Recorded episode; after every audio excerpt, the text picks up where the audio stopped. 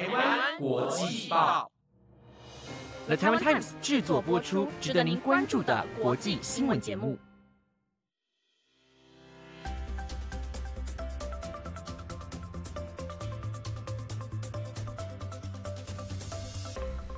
各位观众朋友们，晚安，欢迎收听台湾国际报，我是子燕，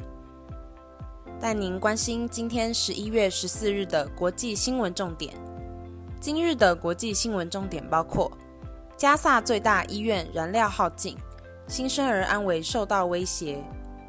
医院成墓地，狗狗进入医院啃食尸体；巴西法官依赖人工智慧 AI 裁决出错；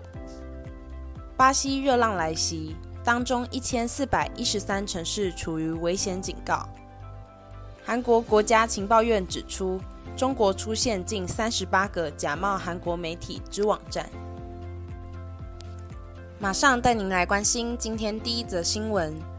巴勒斯坦伊斯兰组织哈马斯掌控的加萨走廊卫生部今天表示，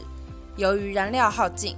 西法医院的死亡人数从上周末以来已增加到三十四人。最新死亡人数包含二十七位成年重症病患及七名婴儿。加萨走廊规模最大的西法医院一直处于以色列与哈马斯激烈战斗的中心。以色列指控哈马斯武装分子藏身于医院下方的地道，但哈马斯否认指控。欧盟危机管理执行委员雷纳西克今天呼吁人道停火，并紧急运送燃料，让加萨当地的医院维持运作。哈马斯武装分子十月七日向以色列南部发动致命袭击。以色列官员指出，以国方面约有一千两百人丧命，其中大部分是平民，还有大约两百四十位人质遭哈马斯挟持。加萨走廊的卫生官员则声称，以色列对于加萨走廊执行的军事行动，迄今已造成当地有超过一万一千一百人死亡。其中大多数也都是平民。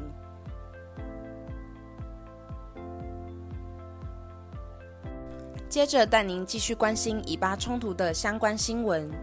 以巴战火未停歇，数千人可能受困加萨最大的西法医院。当地官员警告，院内堆积着腐烂的尸体，院方已无法负荷。BBC 报道，世界卫生组织警告称。西法医院也面临断电和燃料短缺的问题，院内几乎成了一座墓地。医院经理表示，医院处于封锁状态，狗狗已经开始啃食尸体。西法医院周围地区近日发生激烈战火，有报道指，战车和装甲车距离医院大门只有几公尺远。美国总统拜登表示，他希望看到医院减少侵入性行为。并称医院必须受到保护。以色列指控哈马斯在医院地下隧道中运作指挥控制中心，哈马斯和医院都否认该点，并指责管理加萨地带的哈马斯阻止人道主义解决方案。以色列军队也表示，虽然西法医院附近发生冲突，但医院本身没有枪击事件，也没有围困，任何人都可以离开。WHO 发言人林德迈尔表示，约有六百人仍留在医院，其他人则躲在走廊上。他表示，医院周遭有尸体已无法处理，甚至无法埋葬或运送到任何形式的太平间。医院已经不能正常运作了，它几乎成了一个墓园。哈马斯管理的卫生部表示，医院内至少还有两千三百人。其中包括多达六百五十名患者、两百至五百名工作人员以及约一千五百名寻求庇护者。医生们还提到，医院里尸体堆积如山并腐烂。西法医院经理塞尔米亚表示，大约有一百五十具尸体正在腐烂，发出难闻的气味。他告诉 BBC，以色列当局仍未批准这些尸体运离医院并进行埋葬。狗狗现在已经进入医院并啃食尸体。此外，由于断电，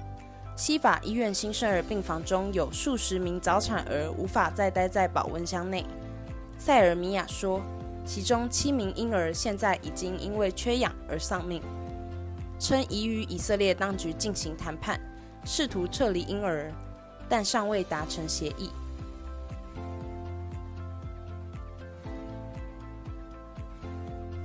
接着带您关心近期的火红话题——人工智慧的相关新闻。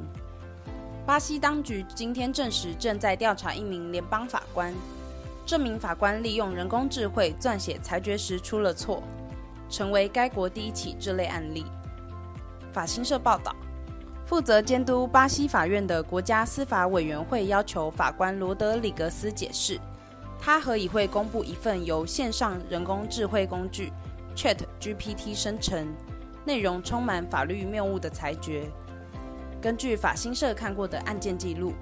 巴西北部阿克里州法官罗德里格斯在裁决中纳入了先前法庭案件和司法前例中的不正确细节，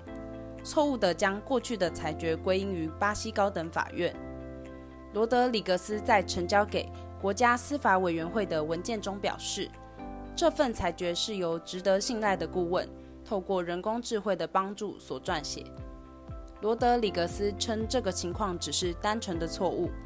接着怪罪法官的工作负担过重。国家司法委员会表示：“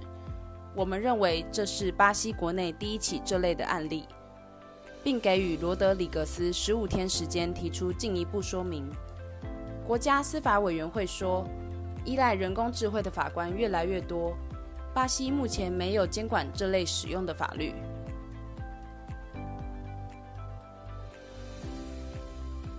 接着带您关心巴西的相关新闻。异常温暖的气团导致巴西大部分地区面临高于正常温度的气温。国家气象研究所预测，未来两周将持续高温，包括圣保罗、里约热内卢在内，气温将超过摄氏四十度。随着南半球夏季临近，巴西每年这个时候都会出现热浪，但今年因圣婴现象的缘故。热浪变得更加强烈与频繁。国家气象研究所今天在十五州和巴西利亚联邦特区发布健康风险警报，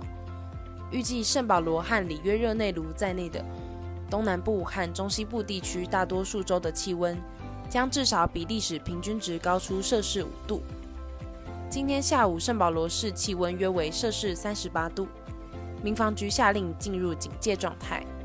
昨天圣保罗最高温达摄氏三十七点一度，里约今天最高温约达摄氏四十度。上午八点，西区植物园区体感温度高达约摄氏五十二度。马托格罗索和南马托格罗索预计受影响最大的两周，最高温可达约摄氏四十五度。国家气象研究所指出。巴西五千五百六十八个城市有超过两千五百个城市受热浪影响，其中一千四百一十三个城市处于危险警告状态，一千一百三十八个城市被归类为高度危险。巴西许多地区本周的气温将比历史平均值高出摄氏十至十五度，将导致巴西中部许多地方出现不寻常和前所未有高温。这将是巴西今年下半年经历的第四次热浪，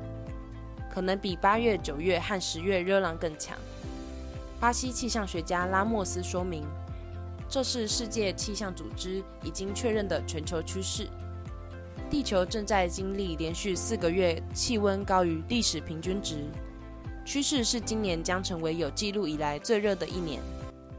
虽然巴西部分地区十一月经常出现高温。与前些时候面临类似挑战的欧洲国家人口相比，巴西人经常更适应高温，但因其极端强度，不能忽视热所带来的危害。暴露于阳光下，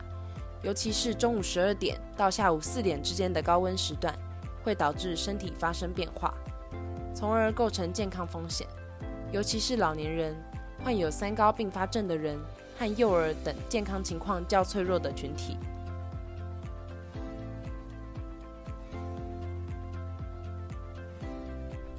带您关心最后一则新闻：